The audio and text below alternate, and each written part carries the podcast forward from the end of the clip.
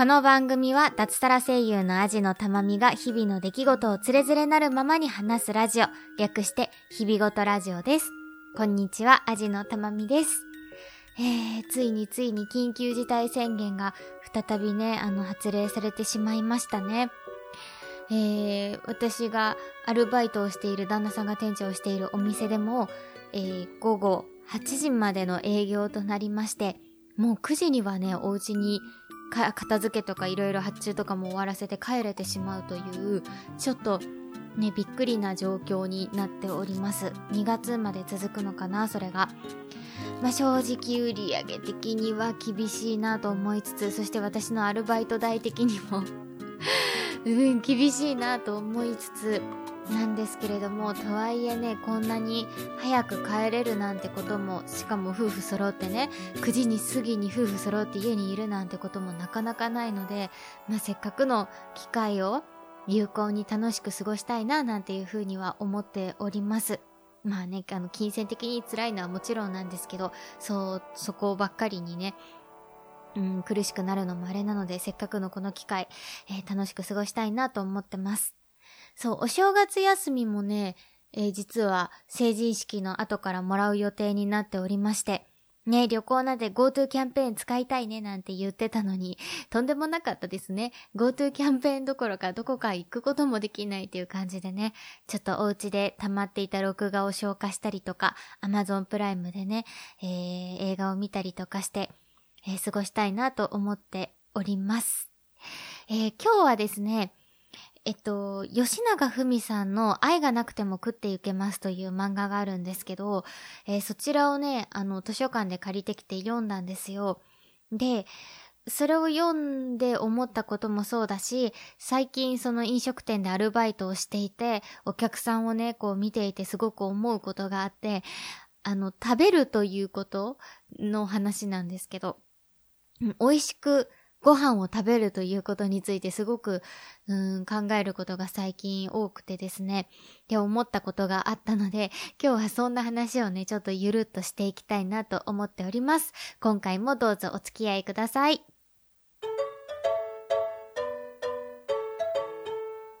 皆さんご飯を食べることって好きですか、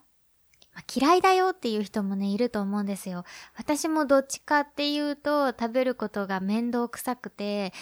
うーん、そんなに、いや、美味しいもの食べるのは好きだけど、そこまで美味しいものを食べることに情熱を持って生きてきたわけじゃないんですね。美味しいものは好きだけど、そのためにすごく一生懸命何かを作ったりとか、どこかのお店にすごく並んでご飯を食べたりとかっていうのは今までしてこなかったんですけど、えー、飲食業で、そして、えー、料理人でもある人と結婚をしたことをきっかけに結構それが私は変わりまして、その食に対する向き合い方っていうのかな？が結構変わった部分があって、それがやっぱり結婚をしてからすごく大きいこと、結婚してから、えお付き合いを始めてからすごく大きいポイントだったなと思うんですけど、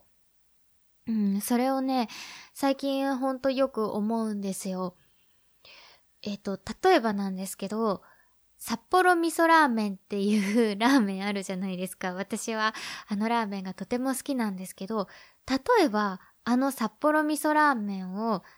美味しいですよ、あれ。美味しいんですけど、例えばあれを、えー、インスタントラーメンなので鍋で煮て、粉末のスープを入れて、もうそれだけで食べられるので、時間としては本当に5分10分ぐらいで食べられるラーメンだと思うんですね。で、それだけで食べてももちろん美味しいんですけど、じゃあそのラーメンに昨日からつけておい、つけてあった味卵を入れるとか、えー、コーンを入れるとか、炒めたほうれん草、煮たほうれん草を入れるとか、えー、はたまたバターを乗せちゃうとか、で、海苔をね、あの、切って入れたりとか、で、その海苔もただ切って入れるんじゃなくて、ちょっと炙った海苔を入れるとか、まあ、これって手間じゃないですか。ものすごい手間ですよ。これだけやるのに多分、味卵もね、前日からつけたりとか、もろもろ考えて15分、20分ぐらいもしかしたらかかっちゃうかもしれない。でも、同じ味噌ラーメン、札幌一番味噌ラーメンでも、ただ煮て、えっ、ー、と、麺に戻して、で、そのまま粉末入れて何の具もなく食べる札幌味噌ラーメンと、それだけ手をかけて食べた札幌味噌ラーメンって、もう別物だと思うんですよね。それは、な、なんでそうするかっていうと、美味しいものを食べたいという欲望であり、うん、情熱であり、まあ、はたまた食べ物に対する愛だと思うんですよね。食べ物、食べることに対する愛ですかね。美味しいものを食べるということに対する愛だなと思っていて、私は、結婚前の私は本当にそのまま煮て食べる、入れて卵を入れるかぐらいの人間だったんですけど、結婚をして、えっ、ー、と、札幌味噌ラーメンを食べた時に、まあ、具を乗せるぐらいはね、あの、私もやりましたけど、その海苔を旦那さんが火で炙った時に、マジかと思って うわ、そうか、そうするともっと美味しく食べられるんだなと思って結構ね、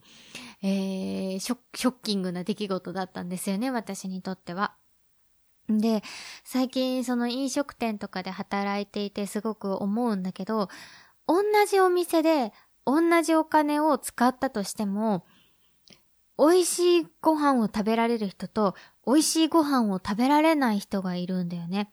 まあ、美味しいご飯を食べられないって言ったらちょっと語弊があるんだけど、同じものを食べても、それを最大限美味しく食べられる人と、うん、最大限美味しく食べられない、その、そのものの価値以上の美味しさでは食べられない人がいるんだよね。で、それは、もう一重に食べ物とか美味しいものを食べることに対する、こう、情熱の問題だと思うんだけど、例えば、美味しいものを食べることにすごい情熱を持っているお客さんは、例えば、同じものを食べるにしても、これは、うーん、ちょっと炙った方が美味しいから炙ってくれってこっちにリクエストしてきたりとか、これには塩をつけて食べたいからお塩もらえませんかって言ってきたりとか、あと、うん、そこに添えてある薬味を最大限美味しく自分でアレンジしながら使ったりとかっていうことをするんですよね。だしメニューの中からもその時私たちが一番売りたい、一番美味しいものっていうのをこうピピってもう瞬時に判断してそれを頼む嗅覚というのがあるんですよね。そういうお客さんって。で、それに対して、そこまで美味しいものを食べるということに情熱を持ってないお客さんは、うーん、全然薬味が添えてあってもそれ使わずにそのまま食べたりとかするし、あと、まあこれはね、きっとご飯を食べるっていうことよりも、きっとその相手とおしゃべりをするとかそういうことが中心になってるからしょうがないと思うんだけど、えっ、ー、と、例えばお刺身が渡してすぐ食べないからカピカピになっちゃったりとか、天ぷらも揚げたてがやっぱり一番美味しいけど、それが、うん、冷めちゃって、もうペショーンってなっちゃったりとか。うん、っていうのがあったりとかして、でも美味しいものを食べるのに情熱を傾けてる人っていうのは、美味しいものを美味しいタイミングで絶対食べるんだよね。もうあちあちとか、もう口の中やけどしそうになりながらでも、熱いものは熱いうちに食べるとかね。っていう情熱を持っていて、あと、この食事にはこのお酒を合わせたいとか、うん、そういう、すごく情熱を持っていて、それを見ていて、ああ、なんか、同じお店に入って同じぐらいのお金を使ったりとか、同じメニューを頼んだとしても、その人がそれにどれぐらい情熱だったり愛を傾けてるかによってこんなに違うんだなってことを最近すごく感じていて。でもそれって多分、本当にそのことをその人自身が食べるということをその人自身がすごく好きじゃないと多分そこに行き着かないし、そこに行き着くまでにきっとたくさんの経験値だったりとか、まあお金もね、もしかしたら必要かもしれない経験値だったりとか、うん、が必要なんだろうなと思って、わあ、すごいなと思って、これはもう一重に愛だなと思って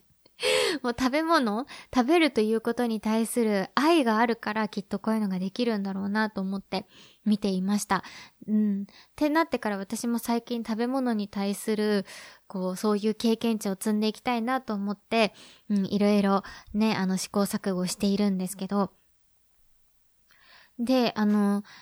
さっきオープニングでも話しました、吉永文さんというね、えっと、一番有名なのは何だろう、大奥とか、最近ちょっと話題になった、最近もう一年前かな、昨日何食べたっていうドラマ化された漫画とかでもね、えー、の作家である、えー、吉永文さんという漫画家の方の漫画で、愛がなくても食っていけますという漫画があって、で、それはどんな漫画かというと、まあ、多分おそらく吉永文さん本人がモデルであろう、えー、女性が、えー、漫画家の女性が、あの、すごく食べることが好きで、いろんなお店に行って美味しいものを情熱を持って食べてるっていうだけの漫画なんですけど、その中で本当に美味しそうに食べるんだよね。で、その中のえっと、もうちょっと図書館に返しちゃったんで手元にないのでちょっと説明が曖昧なんですけど、その中で、あの、ちょっといい感じになった男の人がいて、いい、いい感じっていうのはこう、お付き合いできるかもしれないみたいなね。あの、いい感じになった男の人がいて、その人とご飯を食べに行った時に、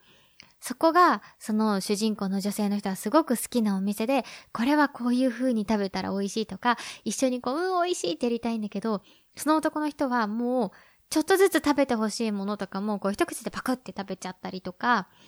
なんか、あ、美味しいね、みたいな 感じで、その、食べることに対する愛だったり、価値観だったりが合わないから、それで、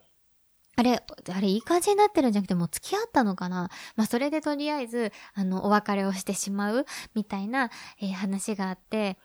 あ、これだよなーっていうのをすごく思いましたね。だからきっとそういう価値観が合う人同士で美味しくご飯を食べるっていうのはきっとすごく幸せだし楽しいことだろうし、逆にそれが合わないと、まあその話すことがメインであれば多分全然楽しめると思うけど、なんかそれ以上にこう食べることとなんか喋ることっていうのがこう一緒になってもっと楽しいみたいなのって難しいんだろうなっていうのをすごく思いました。うん。でもそう。でね、これって別にそういうのを考えてて、別にそれって食べることだけに限らないんだろうなと思って。例えば音楽だったりとか、あと旅行だったりとかもそうだよね。きっとそのものに対してすごく愛を持って、うん、経験値を積んでっていうのがなってないと楽しめない。本当にその場所を120%、150%楽しめない。その曲だったり、その公演を100%、150%楽しめないっていうのがあるだろうなと思って。同じ場所に旅行に行っても、すごく旅慣れてる人だったら、もっと旅慣れてない私なんかと違って、すごくいい楽しみ方を同じお金を出したとしてもできるだろうし、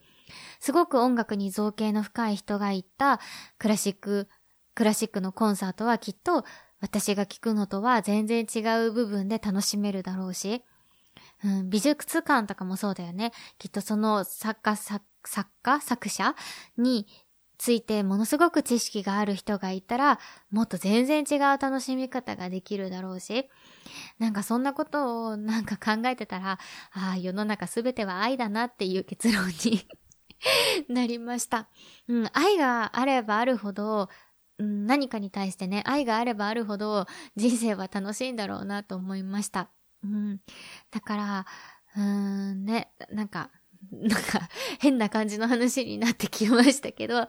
そう何かに対して興味を持って、愛を持って、そのものに、まあ、たくさんお金を使えばいいってものでもないと思うんですよ。時間だったり、経験だったりをそのものに、こう、なんか費やし、費やしていく。課金していく、うーん、なんて言うんでしょうね。えー、か、そのものに使っていくことでもっと多分どんどん世界は広がるし、もっと楽しくなるし、もっと深くなるんだろうなと思って。だからちょっとでも自分がね、楽しそうだなとか、あ、ちょっとこれもうちょっと見てみたいなって思ったことについては、どんどん、うん、なんか積極的に摂取していきたいなというふうに思いました。なんかゆるっとした話になりましたね。はい。というわけで今回はそんな食べること、それはすなわち愛という話でした。はい。緊急事態宣言ね、出てしまいましたので、皆様お家で暖かく、えー、過ごしてくださいね。それでは今回もお付き合いありがとうございました。アジのたまみでした。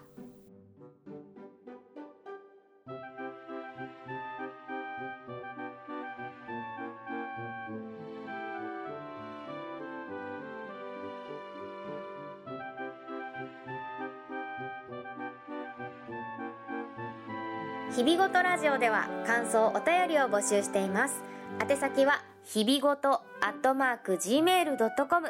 hibigoto アットマーク gmail.com またはブログのメールフォームからもどうぞ。ツイッターハッシュタグひらがな4文字で日々ごとでもお待ちしております。最後までお聞きいただきありがとうございました。